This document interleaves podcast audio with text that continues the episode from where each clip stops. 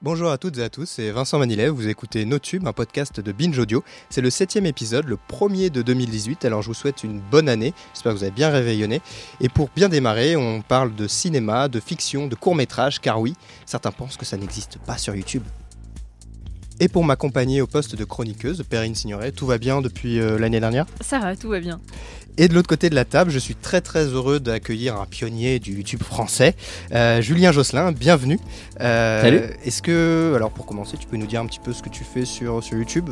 Oui, bien sûr. Ça fait, ça fait longtemps que, que tu es présent euh, sur oui, Internet. Je suis, fais partie des dinosaures d'Internet, ça y est maintenant je crois. J'étais là au tout début des connexions avec des tout petits débits. Et, et voilà, et donc depuis peu, maintenant j'en ai fait mon métier. Enfin depuis peu, ça fait quelques années maintenant. Hein. Et donc voilà, je suis comédien, scénariste et quelquefois réalisateur sur Internet principalement, même si maintenant du coup j'élargis à pas mal d'autres euh, médiums. Et pour ceux qui connaissent, tu étais euh, à l'origine aussi avec tes camarades des, des Suricates qui ont euh, produit énormément de, vidéos et un film. On en, on en parlera tout à l'heure. On va commencer cette émission avec l'actualité et une chronique de Perrine Signoret présente ici. tu vas nous expliquer pourquoi YouTube essaye de devenir un réseau social. Oui, enfin je vais essayer. Euh, en gros, euh, l'histoire, c'est que YouTube a fait euh, fin novembre donc toute une petite série d'annonces qui laissent penser effectivement que donc la plateforme se rapproche un petit peu du modèle à la Facebook, Instagram, Snapchat, Twitter. Je ne vais pas tous les faire. Et donc ces annonces, en fait, il y a d'abord la création d'un espace communauté donc euh, c'est en fait, euh, il est déjà actif aux États-Unis depuis un an. Il est testé actuellement par quelques utilisateurs en France. Et c'est un petit onglet en fait, comme les onglets euh, vidéo, playlist, à propos que vous voyez sur les chaînes des vidéastes que vous suiviez. donc à l'intérieur, en fait, c'est une sorte de fil d'actualité qui alimente les vidéastes. ils peuvent poster voilà, des photos, ben, un peu comme sur Facebook en fait, des textes, des images, des gifs, d'autres contenus. Je ne sais pas si on dit GIF ou GIF et ça m'angoisse. GIF. Et, euh, et les abonnés pourront mettre euh, voilà, des likes, des commentaires, euh, coucou Facebook. Et donc pour l'instant, c'est réservé aux créateurs de plus de 10 000 abonnés et ça pourra peut-être évoluer éventuellement. Alors justement, donc quand YouTube a testé, a, commencé à tester l'onglet communauté, le vidéaste Farod a donné son avis sur le sujet. YouTube ne servait seulement qu'à faire des vidéos et à partager la passion des vidéos. Mais après, euh, tous les vidéastes, vous l'avez tous entendu au moins une fois, chaque vidéaste dans, le monde entier a dit au moins une fois, si vous voulez en savoir plus sur moi ou alors euh, suivre un peu plus mon actualité et mon univers, Suivez-moi sur Facebook et Twitter, je suis très actif là-bas, je parle plus, je raconte ma vie, ta ta ta. C'est le cas, c'est vrai. Et c'est vrai que cette option n'existait pas sur YouTube. Et c'est ce que Google veut changer maintenant. Ils veulent concurrencer les Twitter et Facebook et proposer aux vidéastes de directement dire ce qu'ils ont à dire sur le site de YouTube au lieu d'aller euh, rediriger les abonnés sur des Twitter et des Facebook. Voilà, donc dans cette même idée, euh, il y a une autre nouveauté qui a été annoncée en même temps. Ça s'appelle les Reels. Je suis désolée, je le prononce à la française. Ça veut dire bobine en français. Euh, concrètement, c'est un nouveau format vidéo, des petites vidéos de maximum 30 secondes. Euh, bon, c'est pas sans rappeler les stories Snapchat, Instagram, sauf que cette fois, c'est pas éphémère. C'est la petite différence entre les deux.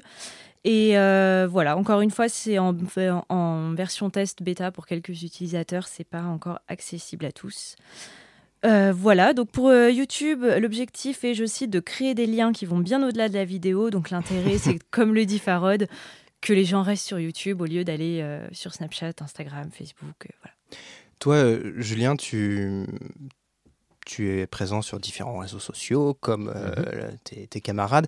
Est-ce que ces nouveautés-là pourraient t'inciter à publier plus sur YouTube, qui t'a délaissé d'autres réseaux ou pas? Euh, ouais, je pense totalement. Moi, j'ai découvert la fonction quand tu m'as dit que ce serait au sommaire. Écoute, euh, et j'ai testé d'ailleurs. J'ai testé depuis puisque j'ai pu tester le, truc et j'ai publié une, photo, voilà VIP. Donc j'ai testé une photo, j'ai publié une photo et en effet, c'est vraiment similaire à Facebook. Euh. sauf que moi, Facebook, je comprends pas. Et puis maintenant, il faut payer et tout, tu sais, pour toucher toute ta communauté. C'est assez compliqué Facebook. Et donc, je trouve ça plutôt bien. Surtout que moi, personnellement, en tout cas, c'est là que j'ai le plus de gens qui me suivent. En fait, YouTube, c'est vraiment là où il y a le plus de gens. Donc justement, je cherchais une manière de, dissocier un petit peu les contenus de la vraie vie, entre guillemets, tu vois, où tu t'exprimes, tu parles mm. aux gens directement en tant que toi, et les contenus de, fiction, tu vois, que je publie directement sur la chaîne. Donc j'ai l'impression que ça, c'est une bonne, euh, bonne alternative euh, à Instagram, tout ça, même si moi j'aime beaucoup Instagram, c'est un très bon outil, je trouve, quoi. Mais voilà, on sait pas, j'ai l'impression qu'ils arrivent avec un truc qui est bien ficelé quand même, donc ça peut être intéressant. L'autre actualité dont je voulais vous parler euh, concerne les, vidéos les plus vues euh, en France euh, en 2017. Et là, je mets à part les, clips musicaux, évidemment.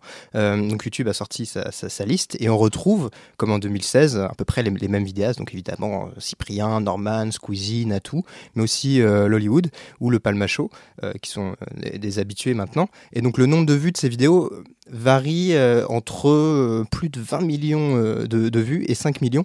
Il y a, un petit amateur quand même qui a réussi à se hisser dans ce classement. Et voilà, je, je suis même pas désolé de vous le faire réécouter en fait. Que bon Voilà, Perrine a un peu plus rigolé que Julien. non, non, voilà, bah, voilà, je, voilà je, je, me suis dit une dernière fois comme ça. Je l'ai pas découvert si tu veux. ah mince, du contenu original. euh, alors, donc, euh, si, je, si je parle de ça aussi, c'est parce que la vidéo la, la plus vue donc s'appelle Overwatch Rap Battle. Donc, c'est une vidéo qui a été publiée sur la chaîne de Squeezie qui est consacrée au jeu Overwatch. Et donc, c'est une vidéo euh, sponsorisée, payée bah, par l'éditeur de jeu Blizzard qui a, voilà, qui a permis la, la réalisation de, de, de ce clip-là. C'est une énorme production avec des des effets spéciaux, des costumes, euh, une musique, euh, enfin, composée notamment par PV Nova, PV Nova pardon, et euh, il y a Julien Josselin ici présent qui a participé à, ce, clip. Alors, est-ce que tu peux nous raconter un petit peu comment ça s'est passé? Parce que, pour, comme je disais, c'est une grosse production. Quoi. Oui, ça, ça, a pris beaucoup de temps. moi, j'ai joué un rôle dedans. J'ai joué Chacal, aka Junkrat, pour ceux qui jouent en, en VO. Euh, qui est un très bon jeu au passage. On peut le dire. Hein. je passe mes nuits dessus. C'est beaucoup trop, voilà, beaucoup trop chronophage.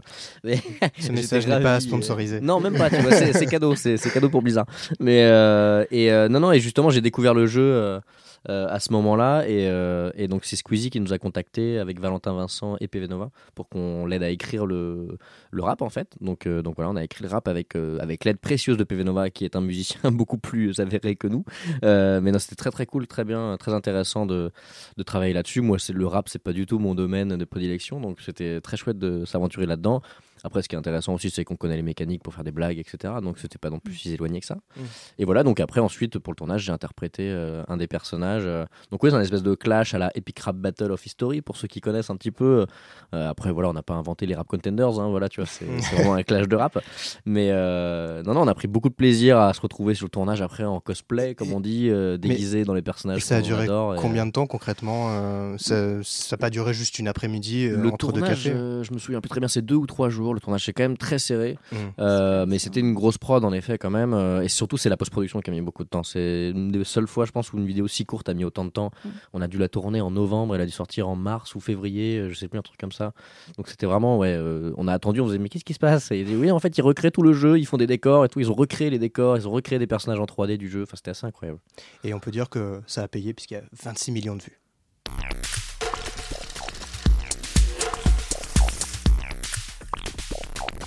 On attaque maintenant le sujet principal de cette émission, la première donc de 2018, euh, à savoir la création de fiction sur YouTube et comment on est passé euh, un peu du, du fast cam des débuts au court et long métrage que, l'on connaît euh, aujourd'hui.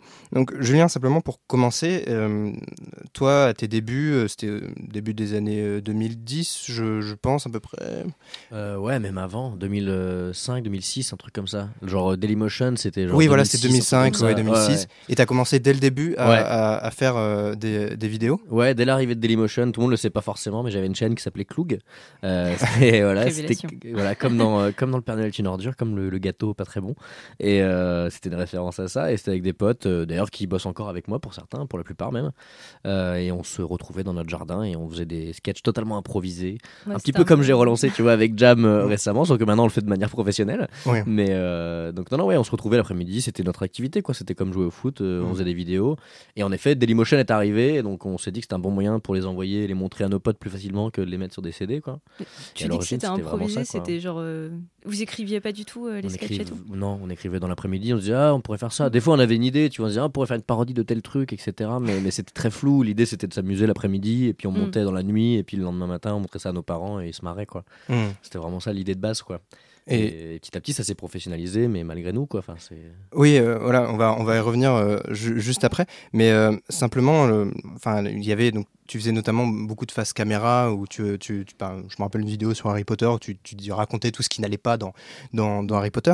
Euh, mais en parallèle, on a vu tout un, tout un, voilà, un faisceau de création de, de, de web-séries qui ont mhm. commencé à émerger. Et euh, simplement pour resituer un petit peu, je voulais vous faire écouter un, extrait du Visiteur euh, du futur de François Descraques. Mhm. Donc c'est le premier épisode mis en ligne en 2009 et c'était sur Dailymotion. Voilà, c'était vraiment une autre époque. Surtout, ne lance pas cette canette. Mais pourquoi? Parce que si tu la lances, voilà ce qui va se passer. Tu vas rater la poubelle de quelques centimètres et la canette va tomber au sol. Ensuite, ton ami va annoncer qu'il a une grosse envie d'aller aux toilettes, ce qui va vous pousser à rentrer chez vous sans que vous ne ramassiez la canette restée au sol. T'as envie de pisser, toi? Eh, C'est qu'une canette Seulement voilà La présence de cette canette va entraîner d'autres gens à vouloir lancer leur canette dans la poubelle et ils vont tous rater. Chais et plus le tas de canettes va grandir, moins les gens feront attention à mettre leurs détritus dans la poubelle, ce qui aura pour conséquence de créer le plus grand tas de détritus du monde, un tas qui ira de Porte de Montreuil jusqu'à Porte de Bercy. Donc voilà, donc si vous voulez euh, suivre un petit peu euh, et regarder le, visiteur du, futur, que si vous ne connaissez pas, il y a énormément d'épisodes, énormément de saisons qui sont disponibles sur Internet. Euh, là, dans la, vidéo, on voit, on le voit, pas parce qu'il n'y a pas, l'image, mais c'était tourné dans, les bois avec une, caméra qui était encore pas d'énorme qualité, etc. Julien, est-ce que tu peux nous dire un petit peu comment, au début des années 2010, on, réalisait concrètement des, web-séries, parce qu'il fallait quand même des moyens. Ouais, ouais, et on n'avait pas beaucoup d'argent. Enfin, personne n'avait d'argent à l'époque. Mhm. Et donc, en effet, c'était à l'époque de la mini DV. Euh, c'était encore des cassettes. Hein. On tournait tous, pour la plupart, sur des cassettes, euh, des bandes magnétiques euh, un peu réduites, quoi. Des caméras pas si grosses qu'à l'époque de nos parents, mais qui étaient quand même encore complexes. Et puis, il fallait ensuite un magnétoscope pour faire la, la capture, etc. C'était pas accessible euh, autant accessible à tous que maintenant où tout le monde a des iPhones et peut tourner avec des iPhones. C'est sûr qu'il y a eu déjà un petit décalage euh, générationnel là-dessus. Et donc oui, moi c'était avec la caméra euh, de, mon père qu'il a fini par me filer parce que j'utilisais plus que lui. Gentiment, il a, bien, fait, ouais, c'est gentil. Et donc ouais, on tournait ça. Ensuite, on digitalisait, comme on dit. Enfin, c'était un processus qui était qui était un peu plus complexe que tu pouvais faire en tant qu'amateur, mais forcément le rendu était pas du tout optimal. Ensuite, en post-production, le montage, les effets spéciaux, tout ça, c'était assez archaïque pour l'époque quand même. C'était le début du montage sur PC, etc. Et nous, on n'avait pas accès au logiciel professionnel qui coûtait très cher. Donc, euh, tout le monde montait sur euh, Movie Maker, euh, sur Windows, tout ça. donc, Pinnacle, pour ceux qui connaissent, il y, en a plein, plein, plein de noms comme ça. Chacun avait son petit logiciel hein, plus ou moins pété, quoi. Mm. Et donc, ouais, non, c'était. Mais d'ailleurs, c'était une belle époque. Moi, j'aime beaucoup l'époque Dailymotion. C'était une époque où, en fait, tous les créateurs de vidéos faisaient des vidéos et étaient regardés uniquement par d'autres mm. créateurs de vidéos en fait. Mm. parce que c'était pas un truc qui était utilisé massivement par euh, tout le monde. C'était vraiment notamment sur Dailymotion où il y avait des choix éditoriaux. Il y avait des choix de bah, typiquement le visiteur du futur tu vois je l'ai découvert sur la, la homepage euh, de, de Dailymotion où euh, il avait été mis en avant par l'équipe de Dailymotion qui disait regardez ça c'est intéressant. Et mm. donc je l'ai découvert là-dessus. Et donc la homepage de Dailymotion c'était un gros truc. C'était fallait être sur la homepage de Dailymotion choisie par Dailymotion tu vois. Tu faisais peut-être 25 000 vues. C'était incroyable tu vois. Et donc non c'est vraiment une autre époque et, maintenant ça s'est professionnalisé. Et puis je pense c'est pour ça aussi qu'on en est revenu à la fiction. Mmh. Euh, moi-même j'ai commencé par de la fiction, des courts-métrages, des parodies. Et où d'un moment tu te rends compte que tu n'as pas les moyens de, rendre ça mmh. crédible. Euh, mis à part quand tu as une idée euh, brillantissime comme Les Visiteurs du Futur où tu fais une série qui voyage dans le temps mais qui se passe dans le présent. C'est ça mmh. leur idée géniale en fait, c'est ce qui permet de le faire avec les moyens qu'ils avaient. Et sinon, si t'as pas une idée comme ça, tu te rends compte que tu peux pas vraiment faire ce que tu voulais écrire. Du coup, tu te mets à faire des trucs que tu peux réaliser avec les moyens que tu as. Et les moyens que tu as, c'est une caméra et toi. Du coup, un cam, ça s'impose assez vite. Moi, c'est l'évidence qui s'est imposée quand j'ai vu euh, Norman et Hugo faire leur premier cam. Je me suis dit, mais bien sûr, c'est ça qu'il faut faire. Mmh, c'est mmh, les seuls mmh. trucs qu'on a, c'est ça, donc il faut faire ça en fait. Et euh, tourner dans, dans, la rue, euh, est-ce que. Parce que moi, je sais que si je sors une caméra dans la rue et que je commence à filmer mes, mes, mes potes déguisés et que je commence à crier, etc., parce qu'il n'y a, pas, pas le, public, les gens qui passent, et il n'y avait pas ce, côté-là un peu intimidant au début de se dire, de sortir de, de, chez soi et de, filmer dans un environnement où d'autres gens pouvaient regarder, euh, ne pas comprendre ce qui se passait?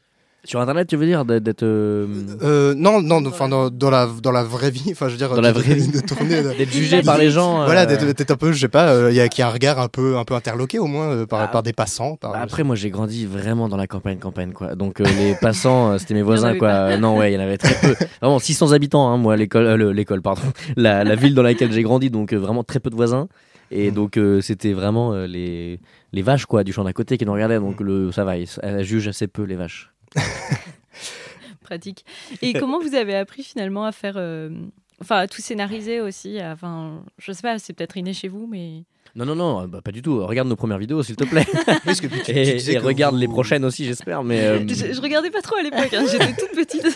Mais oui, parce que tu disais effectivement qu'au début, euh, vous réfléchissiez à ça dans, l'après-midi, mais effectivement, comment c'est venu cette euh, pratique de l'écriture, des dialogues, des blagues. Bah c'est en forgeant qu'on devient forgeron comme on dit hein, mais euh, mais non mais c'est assez vrai dans la vidéo euh, et c'est assez vrai pour beaucoup de créateurs euh, qui en ont fait leur métier sur internet maintenant c'est que tu il faut faire des vidéos pour apprendre à en faire il faut par contre t'es pas obligé de savoir en faire pour commencer.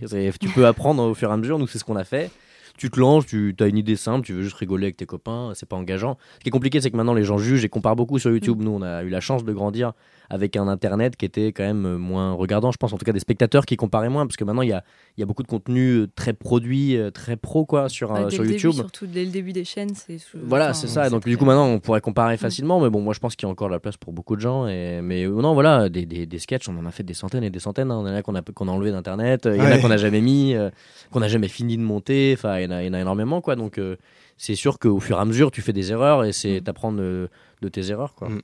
Tu, tu parlais d'amélioration de, la, de la production des, des vidéos, des moyens, etc. Et justement, j'ai l'impression qu'à partir de, je sais pas, même dès 2012, en fait, il s'est passé quelque chose. Euh, et euh, notamment, il y a une vidéo euh, très importante euh, qui a été euh, mise en ligne euh, où euh, toutes les vedettes de YouTube, ou presque, se réunissaient pour, euh, pour sauver Internet. Ça s'appelait Mission 404. Le peuple frappe les sites du monde entier, mot de passe, mail perso, compte bancaire, tout ce qui était privé ne l'est plus. Si Internet part en couille, c'est qu'il y a une raison. Mon historique a été mis en ligne. Chérie, écoute-moi, je ne connais pas ces sites. Je respecte les animaux. C'est à vous d'intervenir. On a enfin retrouvé le possesseur des codes d'accès à l'arme nucléaire. C'est le petit Julien, 10 ans d'âge mental. Nous ne savons toujours pas ce qu'il compte en faire. Le petit Julien peut nous faire péter à tout moment. Alors il faut agir vite. Votre mission est simple. Entrez dans l'Internet, neutralisez la menace. Et restez vivant. Alors, avant de revenir en détail sur, sur cette vidéo et comment elle a pu être euh, financée, réalisée, euh, comment, selon toi, Julien, il y a eu une, une amélioration de la, de, la, de la production, une vraie montée en gamme des, des, des contenus euh, de fiction? Euh, deux choses, je pense, l'exigence déjà des, euh, des spectateurs et des créateurs qui forcément montent au fur et à mesure. hein. Plus tu crées, plus tu as des exigences envers toi-même. Plus tu suis quelqu'un, plus tu as des exigences envers la personne que tu suis. Donc je pense que déjà les gens essaient d'élever le niveau, bah, tu, le, tu le vois avec les histoires du futur, hein, où chaque saison, même dès la saison 2 qui est toujours autoproduite, il y a une différence gigantesque avec la première. Euh, et ensuite, bah, c'est l'arrivée aussi de l'argent, quoi, tout simplement, hein, sur Internet, euh, qui forcément amène des producteurs, qui du coup amènent de l'argent, qui permet d'avoir plus de moyens, de- d'avoir des accessoires, euh, des meilleures caméras, etc. Et donc forcément, c'est sûr que ça crée quand même une différence. ouais. Oui, parce qu'effectivement, donc cette vidéo Mission 404 a été rendue possible grâce à Orangina qui a publié donc la, la vidéo sur sa chaîne. Et, Mhm. et- et voilà, donc effectivement, euh, tu peux peut-être en, dire un mot, mais sans la- l'apport euh, d'Orangina, il n'y aurait pas eu de, de façon de financer ce, ce- ce type de contenu qui était très très fouillé, très travaillé. Ouais, bien sûr. Et même avant, du coup, l'arrivée d'Orangina, s'il n'y avait pas eu Studio Bagel et Golden Moustache pour euh, créer ces deux studios-là, enfin, du coup, respectivement, euh, M6 qui a créé euh, Golden Moustache et puis euh, Lorenzo Benedetti qui a créé le studio Bagel qui a ensuite été racheté, par, Canal+. Ouais. Euh, S'il n'y avait pas eu ces, ces groupes-là, il y en a eu plein d'autres, hein, des chaînes produites. euh, ça aurait jamais intéressé Orangina. Donc tout ça, c'est un petit effet boule de neige où il y a des, des premiers producteurs qui ont envie d'y croire, d'essayer d'investir dans Internet euh, à perte, hein, parce que forcément, le début, c'est investi à perte. Je pense qu'il y a des studios maintenant qui sont très rentables, mais euh, en tout cas, au début, fallait fallait prendre le, le pari, quoi, parce que même encore aujourd'hui, hein, c'est très instable l'économie sur Internet. euh, c'est encore vraiment les- euh, naissant, quoi. Les networks, ils peuvent pas aider là-dessus. euh. Bah justement, moi là, ça s'organise un petit peu. Tu Ouais, vois, il y a des ouais. networks, comme on dit, voilà, des réseaux de chaînes qui se créent, etc. Donc maintenant, il y a le réseau de chaînes Mm. Studio Bagel, il y en a un à Golden Moustache aussi, il y en a beaucoup plus. hein, je, je suis pas du tout un Il y en spécialiste. a énormément. question, euh, mais Il y a Webedia, tout ça, etc.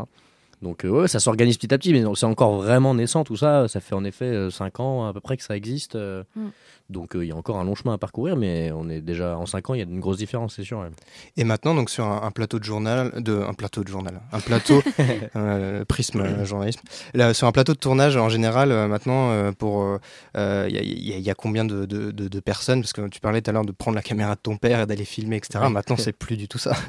Bah, euh, moi, ce que j'aime bien quand même avec Internet, c'est que, et ce que j'essaie de garder, c'est d'adapter en fait le format, euh, enfin tes moyens au format en fait, tu vois. Mhm. C'est que justement, je trouve que c'est un truc qui est dommage en télévision, où même si euh, c'est un format très simple qui nécessite qu'un- une seule caméra, un seul axe, tu vois, caméra café ou j'en sais rien, on va tout de suite produire ça euh, à une échelle télé euh, classique, une grande échelle, avec autant d'argent qu'avec un truc que si on produisait un truc très complexe. Et euh, parce qu'on est habitué à cette- ce niveau de qualité-là, alors que sur Internet, je trouve que encore maintenant, les spectateurs sont habitués à pouvoir regarder une vidéo en face cam d'un mec tout seul chez lui euh, qui est pas qui bosse pas dans un network ou quoi et juste après regarder une vidéo produite par un- une grosse boîte de production avec un, haut- un gros niveau tu vois de, prod et de, de production value comme on dit. Euh, les deux peuvent coexister en fait sur internet et moi dans mes projets j'essaie d'appliquer ça Euh, je, me, je réfléchis toujours je me dis est-ce que ce projet là il y a besoin de beaucoup d'argent ou pas? Est-ce qu'on a besoin d'une qualité d'image incroyable ou est-ce qu'on peut se contenter d'un truc euh, le fameux 5D hein, que tout le monde utilise partout le Canon 5D qui, a- qui a révolutionné un, peu- un petit peu la vidéo techniquement? Et, euh, et j'essaie toujours de pas surproduire parce que déjà on n'a pas d'argent donc euh, quand on peut pas, pas surproduire euh, on, on en profite mais donc ouais c'est ça que moi je trouve intéressant en tout cas c'est que tu peux adapter quoi Mm. t'es C'est pas les gens ils s'en foutent Sur euh, la chaîne de Norman, je trouve notamment, on le voit beaucoup. Enfin, des fois, il fait des Oui. sketchs en face cam euh, à l'ancienne, on va dire. bien sûr ouais, ouais. Et, euh, et là, pour ces, euh, pour ces 10 millions, il a fait une production enfin, qui est... Je sais pas combien Voilà. il y a de personnes derrière, mais ça doit Oui, être bah, assez c'est- énorme. je crois qu'il suffit de. Si tu cliques sur la description, tu peux voir la, la Oui, liste je- des pas osé aller dérouler. Euh, des fois, il faut, faut se retenir de dérouler la description parce qu'on apprend des choses. Euh, mais euh, non, effectivement, il y a une équipe, il y avait potentiellement une vingtaine de, de personnes. Et j'ai l'impression, enfin, tu me donnes ton, ton avis, Julien, que c'est quelque chose qui se développe beaucoup plus et qui est presque naturel dans le, dans le cadre de certaines chaînes, certaines productions. Bah oui, bah, sur des, des grosses chaînes comme la chaîne de Norman ou de Cyprien. Euh, Cyprien, il a plus de 10 millions d'abonnés, euh, Norman aussi maintenant. Mm. Donc euh, c'est évident que ça touche beaucoup de monde, que ça intéresse beaucoup de gens. Donc il y, a- il y a moyen de faire des plus grosses productions Mm. quand il y, a- quand il y a besoin, c'est sûr. Mais après, moi, je tourne encore régulièrement avec euh, Cyprien. Et en général, même pour un sketch qui a un peu de gueule, on n'est pas non plus. euh, euh, on est, je sais pas, en technicien, il y a genre 4-5 personnes, quoi, tu vois. Il y a un, un chef de poste, en fait, et mm. puis euh, pour chaque poste, quoi. Et euh, mais maintenant, la différence, elle se fait techniquement aussi, où, le- comme je te disais, le 5D, tout ça, il y a plein, plein de- d'évolutions technologiques qui ont aussi permis de, de tout de suite avoir un rendu professionnel beaucoup plus facilement. Même là, tu vois l'émission qu'on enregistre, euh, d'enregistrer avec une aussi bonne qualité de, que, que là on a, euh, il y a quelques années, ça aurait été très complexe, tu vois. Mm. Maintenant, on ça- salue ça euh, Charlène, cher, euh, qui, a, voilà. qui a pu organiser tout ça et voilà, le, Non, mais rendre le vrai, son tu- possible. Non mais voilà, tu vois là on a une qualité radio euh, qui est vraiment la même que n'importe quelle grande radio, tu vois. Et enfin en tout cas moi j'ai l'impression, je suis pas un spécialiste mais et, euh, et, euh, mais j'imagine que c'est la même chose pour le son, tu vois. Il y a quelques années ça aurait coûté beaucoup plus cher, ça aurait été beaucoup plus compliqué à mettre en Mm. place quoi. Mm. Tout ça, ça ça coûte de moins en moins cher, c'est de plus en plus accessible. Donc ça aide aussi à avoir un rendu professionnel qui se rapproche de ce que font les professionnels à Mm. moindre coût quoi. Mm. Et euh, peut-être peut-être qu'on peut en parler maintenant, parce que tu as un format qui s'appelle donc Jam, tu t'en parlais euh, Mhm. tout à l'heure, où est-ce que, enfin, j'ai l'impression que c'est un peu euh, un moyen d'aller à, à contresens de la, la production sur le long terme, avec etc. Où là il y a une espèce d'urgence, au contraire, il faut tourner vite, etc. Est-ce que tu peux nous expliquer un peu le, le principe? Euh, alors Jam, donc c'est une émission qui se relance parce qu'on avait fait un pilote il y a, il y a deux ans et demi ou trois ans, je crois, euh, qu'on relance là pour une petite saison. Et donc ouais, le concept c'est en gros, euh, on se réunit avec une bande d'auteurs comédiens une journée. Et on a une journée pour écrire et tourner un sketch avec des contraintes. Donc ça va être une phrase à placer, ce genre de truc quoi. Et donc voilà, on a un décor imposé et on, et on, doit, on, doit, on doit y aller quoi. On doit repartir avec des images le soir quoi. C'est ça le truc quoi. euh, Perrine, tu avais une question euh, Euh, pro- Ouais, c'était par rapport au CNC. Ah oui, euh, voilà, oui, c'est en gros, je- bah, tu, tu disais justement tout à l'heure que ça se démocratisait pas mal avec des appareils notamment, etc. Et euh, donc il y a quelques temps, je sais plus quand ça a été officialisé exactement. Début octobre, les Ouais, aides. début octobre, les les- aides il du y avait CNC. des aides du CNC du coup ouais. euh, qui, qui vont être mises en place. Tu penses que ça peut se permettre Qui sont justement en place de- même d'ailleurs, ça y est là. ouais. Oui, on peut, on oui, il y a eu les candidatures. ouais. Ok, Ouais. donc euh, du coup, est-ce que tu penses que ça peut permettre justement de trouver d'autres sources de financement ou, euh, ou ça reste encore euh, Ouais, ouais, c'est- c'est c'est- c'est incroyable que le CNC se- soit enfin, même si c'est un peu tardivement, j'allais dire, Ouais. enfin euh, intéressé à Internet.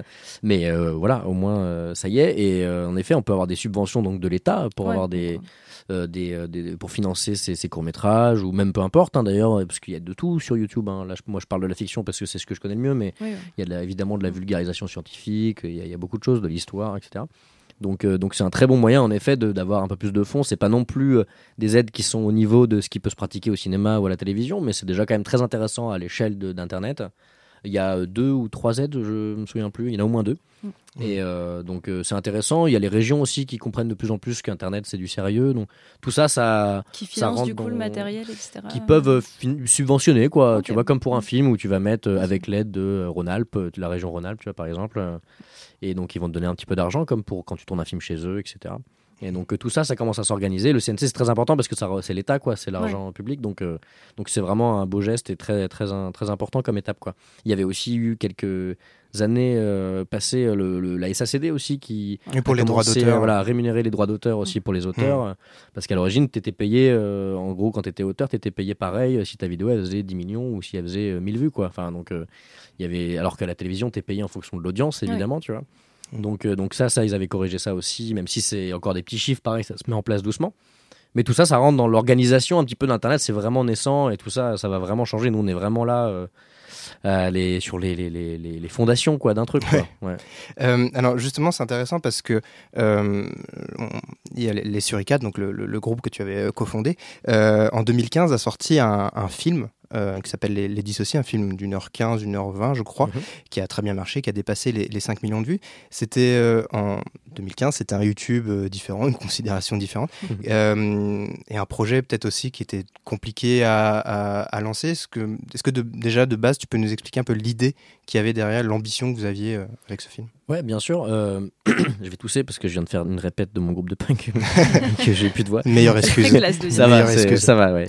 Et euh, oui, bien sûr, je peux t'expliquer. Euh, en gros, on était, euh, euh, on était en fin de saison 2 de, de Suricat. On avait fait deux saisons de sketch euh, sur, euh, sur Golden Moustache, donc avec mes, mes, comparses de Vincent Tirel et Raphaël Descraques.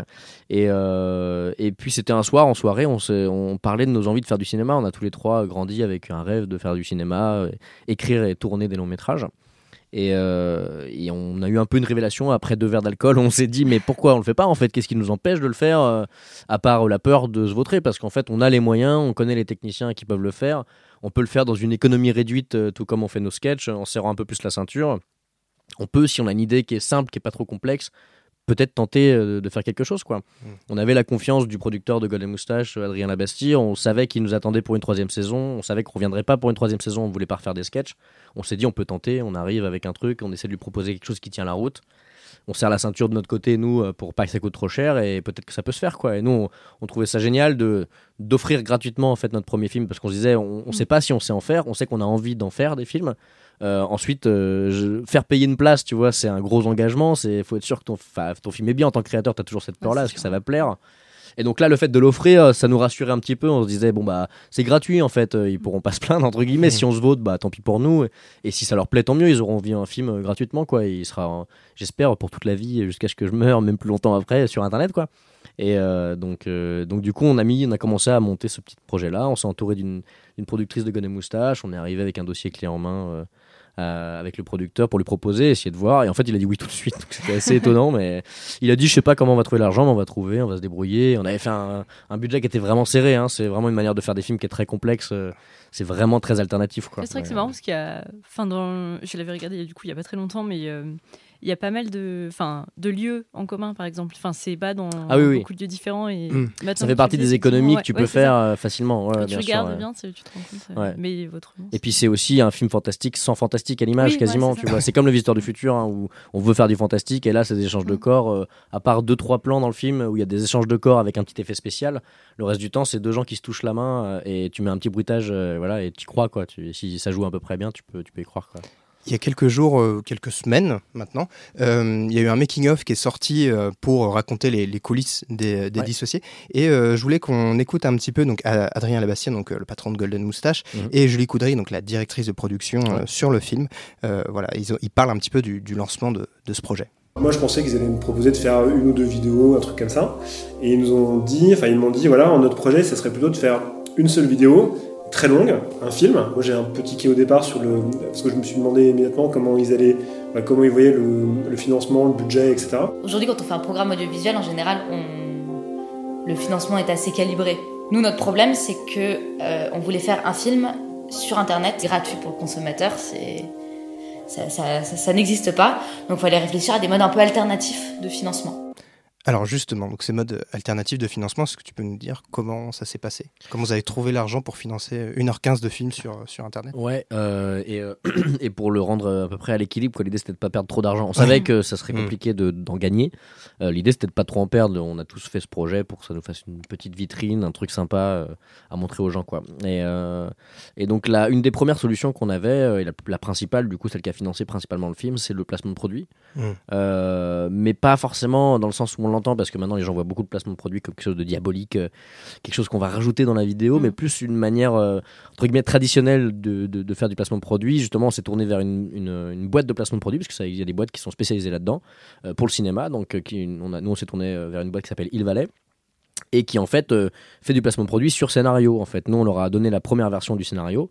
Et ensuite, euh, ils regardent. Et en fait, quand tu écris un scénario, il y a forcément des objets, quoi. Il y a forcément des voitures, il y a forcément des téléphones, des télés. euh, Il y a, enfin, en tout cas, si ça se passe, vu que ça se passait dans notre monde actuel, il y a beaucoup de choses, quoi. Et, euh, et quand tu es scénariste, euh, en général, tu t'en fous. Si la voiture, c'est une BM, si c'est une Mercedes, euh, enfin. la marque importe peu, il y a la gamme éventuellement. Tu vas dire, bah non, ils se déplacent pas en Mercedes, plutôt en Peugeot, donc allez plutôt chercher chez Peugeot, Renault que chez Mercedes. Ouais. Tu peux éventuellement aiguiller, mais après, euh, en général, tu t'en fous un peu. Tu dis, bah, si à celui qui donne le plus, s'il y a Renault qui préfère, euh, on va prendre Renault. Là, c'est des exemples, hein, ils sont pas du tout dans le film. Il y a, pas de placement de, de voiture, mais, mais euh, donc voilà. Et donc ensuite, c'est l'idée, c'est de rien rajouter justement au scénario, quoi. C'est de juste utiliser le scénario Mm. euh, comme un endroit. Tu vois, par exemple. il y a une marque de téléphone qui nous a donné de l'argent et s'ils nous avaient pas donné d'argent, on aurait tourné avec des iPhones, tu vois, ils le, sa- ils le Ouais, savaient, tout le monde a des nous, on a tous des iPhones sur nous, donc on aurait pris nos téléphones et ils le savent. C'est pour ça qu'Apple fait jamais de placement de produits, c'est qu'ils savent qu'ils sont déjà très présents partout parce qu'il y en a beaucoup qui ont leur téléphone. Mais du coup, pour les marques, tu vois, concurrentes, bah, pour eux, c'est une manière d'exister un petit peu parce que Mm. quand tu vois euh, des marques euh, au cinéma ou dans des films, dans des séries, tu, elles existent un peu, tu, elles deviennent réelles, quoi. Tu vois, si tu Mm. vois ce téléphone que tu n'as jamais vu euh, dans ta vie, partout dans, dans toutes les séries et tout, tu vas dire, mais c'est quoi ce téléphone? Il est Mm. intéressant. Et euh, donc voilà, c'était une manière. Mais après, c'est c'est une manière de, de- de travailler qui est quand même compliquée parce que nous, en plus, on était un peu à cheval, vu que c'est Internet, c'était pas très clair pour les marques. On a dû se battre un petit peu quand Mm, même mm. pour que ça. Justement, qu'on tombe pas dans la pub et que ça Ouais. reste un film avec juste des fois des objets. Sans voilà. gros zoom sur des bougies. euh. Exactement, on a interdit les gros plans euh, mais sur les logos, tout ça et tout. Mais donc euh, voilà, c'était un petit peu fatigant, surtout que c'était des délais en fait euh, euh, très complexes pour euh, l'agence de placement de produits parce que c'est des délais avec lesquels ils travaillent jamais habituellement, quoi. Parce qu'un film, ça prend des années à produire pour le cinéma traditionnel. Nous, c'était, euh, on leur a donné le script, on leur a dit pour dans deux semaines, il faut tant d'argent. Donc c'était un peu compliqué, quoi. Mais c'est vrai que c'est intéressant parce que c'est eux qui vont voir les marques, quoi. C'est pas les marques qui viennent à toi, comme Mm. tu vois par exemple Orangina pour Mission 404 où ils viennent, ils disent qu'est-ce qu'on Mm. pourrait faire, etc. Là, c'est vraiment le la- l'agence qui va voir les marques, qui dit euh, on a besoin euh, d'un téléphone dans, dans tel film, est-ce que ça vous intéresse, etc. Quoi. Alors, euh, donc là, c'était un film qui était diffusé sur Internet. Il y a d'autres vidéastes, d'autres youtubeurs euh, célèbres qui euh, se sont tentés leur chance au cinéma ou à la télévision. Perrine, est-ce que tu peux nous citer rapidement un petit peu quelques, quelques vidéastes qui ont tenté leur chance comme ça? Euh, du coup, ouais, donc ça a commencé à peu près en 2013. En tout cas, c'est le plus ancien que j'ai trouvé avec Norman Tavo et euh, Pas très normale activité. Donc, c'était une comédie française qui est une, euh, une sorte de parodie de la, de la saga Paranormal Activity. Sauf que cette fois, ça se passe dans la Creuse. Et donc, c'est Norman qui est dans un- l'un des rôles principaux. Après, on a vu pas mal de, de second rôles ou de, de petits rôles, des, des petites apparitions. Euh, Il y avait Marion Séclin dans un film qui s'appelait Daddy Cool, que je n'ai Qui est sorti il n'y a pas longtemps. Donc c'est pour ça que Voilà. ça me rassure. Euh, Il y a Yvick Le Texier, je suis pas sûre de bien le prononcer, donc Mister V en fait, qui donne euh, la réplique à Ramsey dans Pattaya et il est dans Camping 3 aussi avec euh, Franck, Franck Dubosc. Dubosc, très énervé. Ce que je n'avais pas du tout vu à l'époque. Je suis même pas sûre d'avoir vu le 3 en vrai. Et en fait, lui, donc, il a fait son premier vrai grand rôle en 2017, du coup, dans Le Manoir, en fait, qui a la particularité d'avoir été euh, bah, pas réalisé, mais scénarisé par euh, des vidéastes. Donc, il y avait Marc Jarousseau, donc Kemar. Kemar, Kemar. Et donc, euh, lui joue dedans également. Il y a aussi Natou, Ludovic avec un K, Jérôme Niel, Vincent Tirel, qui était aussi dans Les Dissociés, Mhm. du coup. Donc voilà, et après, il y a tout ce qui est aussi euh, bah, télévision. Donc il y en a qui font des chroniques. Je pense à Hugo Décrypte qui était sur LCI là, ces derniers mois. Et il y a également des petites séries humoristiques presque adultes sur TF1. Oui, cet été, Donc c'est avec Cyprien, Norman, Natou, avec Flaubert et Julien Josselin. Alors, donc au scénario. J'en profite, je fais une mini parenthèse pour vous conseiller d'écouter MDR, donc un podcast qui parle des comédies françaises et qui a parlé d'un certain nombre de ces comédies. Euh, simplement, dernière question, autre question, Perrine, est-ce que ces films ont pu trouver leur public comme a pu le trouver les, les dissociés sur, euh, sur Internet? Alors du coup, plus ou moins, les dissociés, c'était 5 millions de, vues, c'est ça Actuellement, oui. Euh, donc pas très normale activité. Euh, je vais pas le cacher, ça n'a pas si bien marché que ça. C'était 153 000 entrées dans les deux premières semaines. Bon, c'est quand même très bien. Mais à titre de comparaison, par exemple, Épouse-moi mon pote, qui est une comédie qui est, euh, qui est sortie récemment, a fait 1 600 000 entrées. Euh, sur le même laps de temps. je me garderai tout commentaire sur ce film. Voilà, il n'a pas du tout plu à celui qui est à côté de moi. euh, sinon, alibi.com, donc où la Norman avait pour le coup juste un rôle secondaire, hmm. euh, a un peu mieux marché. C'est 1,9 million d'entrées, ce qui est vraiment pas mal. Et le manoir, bah, ça varie, il n'y a pas des chiffres très clairs. En gros, la première semaine, on est sur du 105 000 entrées. C'est difficile de savoir ce que ça a donné. Apparemment, ça a doublé après, mais euh, oui, voilà. voilà. Et côté série, euh, presque adulte, en fait, ça, c'est un peu contrasté. Ils ont commencé avec euh, des super audiences, honnêtement. C'était 4,2 euh, millions de téléspectateurs pour, pour sur TF1, ce qui est bien un, samedi sur TF1, donc c'était, c'était vraiment chouette. Et après, ça a un peu baissé, enfin, ça a oscillé en gros entre 1 et 3 millions.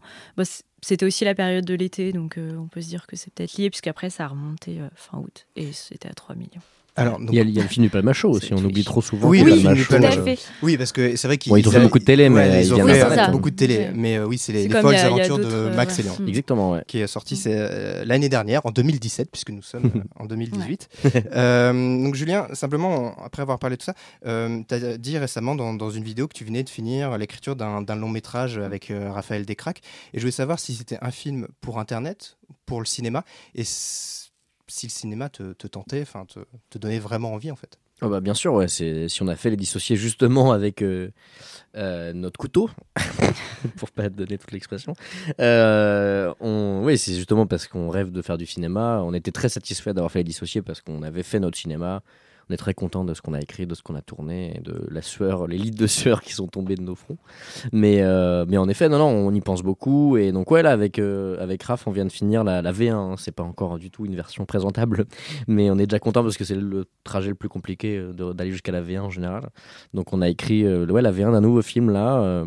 et puis, sachant que Raph, lui aussi, bosse sur pas mal d'autres projets de films aussi.